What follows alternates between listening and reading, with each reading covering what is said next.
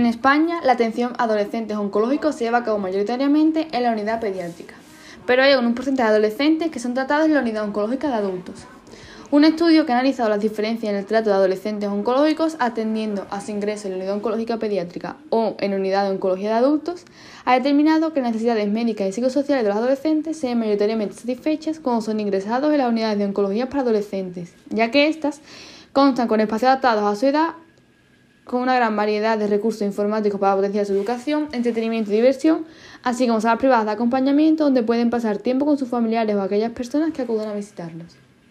En ocasiones, la atención psicosocial que requieren estos niños se muestra insuficiente, debido a que muchas veces los profesionales que los atienden no están integrados multidisciplinariamente con el objetivo de brindar una atención integral. Existen deficiencias similares en la atención psicológica y social en ambos tipos de unidades, pediátricas y de adultos. Esto se puede hacer visible en la falta de psicólogo en las unidades hospitalarias. Cabe destacar que la atención psicológica debe formar parte del tratamiento de estos pacientes del diagnóstico y la práctica habitual de esta se vuelve totalmente necesaria. Por tanto, debe ser elegida por profesionales estrictamente formados para desempeñar este papel. Es esencial que los docentes dispongan de salas especializadas para su correcto desarrollo, de un ambiente cálido e idóneo para su estancia y recuperación, así como de contacto social con otros adolescentes en sus mismas condiciones. En conclusión, en este artículo se hace evidente la necesidad de tratar a los adolescentes oncológicos en unidades que se encuentren totalmente equipadas para tratarlos a ellos, así como espacios para albergar a sus familiares, ya que se considera esencial el acompañamiento familiar para atravesar este complicado proceso.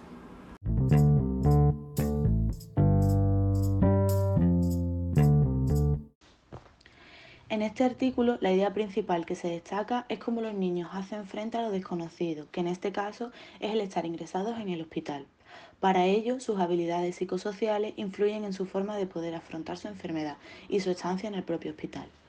Por un lado, las experiencias previas son muy importantes, ya que aquellos niños que por su enfermedad precisan de periodos de hospitalización repetidos se encuentran más familiarizados con el ambiente que aquellos niños que se encuentran en el hospital por un periodo de tiempo corto.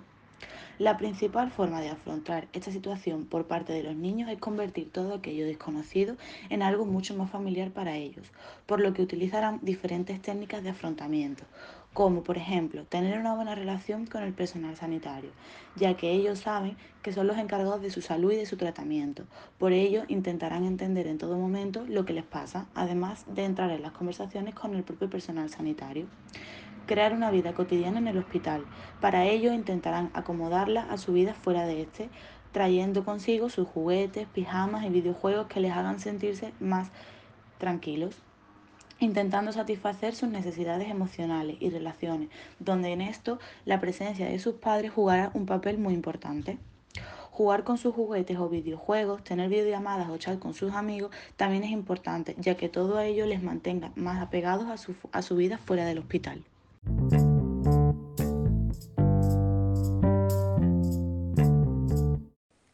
A continuación examinaremos el efecto que ejercen la gravedad y la cronicidad de las diversas patologías sobre el comportamiento de externalización e internalización del niño en edad pediátrica durante los procesos de hospitalización y poshospitalización. Los autores del estudio en el que nos apoyamos consideraron en un inicio la edad y el sexo como covariables, pero finalmente se comprobó que éstas no alteran los resultados. Con respecto al padecimiento de problemas de internalización, como son la afectación somática y el padecimiento de ansiedad y depresión, cabría destacar que los niños hospitalizados que padecieron enfermedades agudas presentaron con mayor frecuencia estos problemas en comparación con los niños con enfermedades crónicas. Con respecto a los efectos de la gravedad, el 15,6% de los niños con enfermedades potencialmente mortales sufrieron problemas de internalización, frente al 10% de los niños con enfermedades no mortales. Por su parte, el comportamiento de internalización extrahospitalario se vio alterado por la cronicidad de la enfermedad, pero no por la gravedad, de modo que los niños con enfermedades crónicas tenían más problemas de internalización que los niños afectados por una enfermedad aguda tras el periodo de hospitalización. En referencia al padecimiento de problemas de externalización, como son el comportamiento agresivo y el comportamiento delictivo, Cabría tener en cuenta que los niños con enfermedades potencialmente mortales promediaron más problemas de externalización intrahospitalarios que los niños con enfermedades que no amenazan la vida, aunque los problemas de externalización clínicamente elevados fueron raros en todo el tipo de enfermedades. Cabría destacar que la variación de la cronicidad no interfiere significativamente en la aparición de problemas de externalización. Por su parte, centrándonos en la conducta post-hospitalaria, Los resultados mostraron la existencia de una tendencia hacia una mayor conducta de externalización extrahospitalaria entre los niños con enfermedades crónicas, no ejerciendo ningún efecto significativo en la gravedad de la enfermedad. A modo de conclusión, podríamos afirmar que los niños con enfermedades más agudas o potencialmente mortales tenían más problemas de conducta dentro del hospital, fundamentalmente por estar menos familiarizados con el entorno hospitalario y por estar más expuestos a tratamientos desconocidos e intensivos. Aunque las enfermedades crónicas en comparación con las agudas eran asociadas a una menor prevalencia de problemas de conducta dentro del hospital, sí que tenían una mayor prevalencia fuera del mismo. Una explicación probable para este hallazgo podría ser que la comparación de enfermedades agudas versus crónicas para el comportamiento extrahospitalario fue más bien una comparación de enfermedades crónicas con ninguna enfermedad, ya que los pacientes que padecían una enfermedad aguda estuvieron enfermos por un periodo muy breve de tiempo.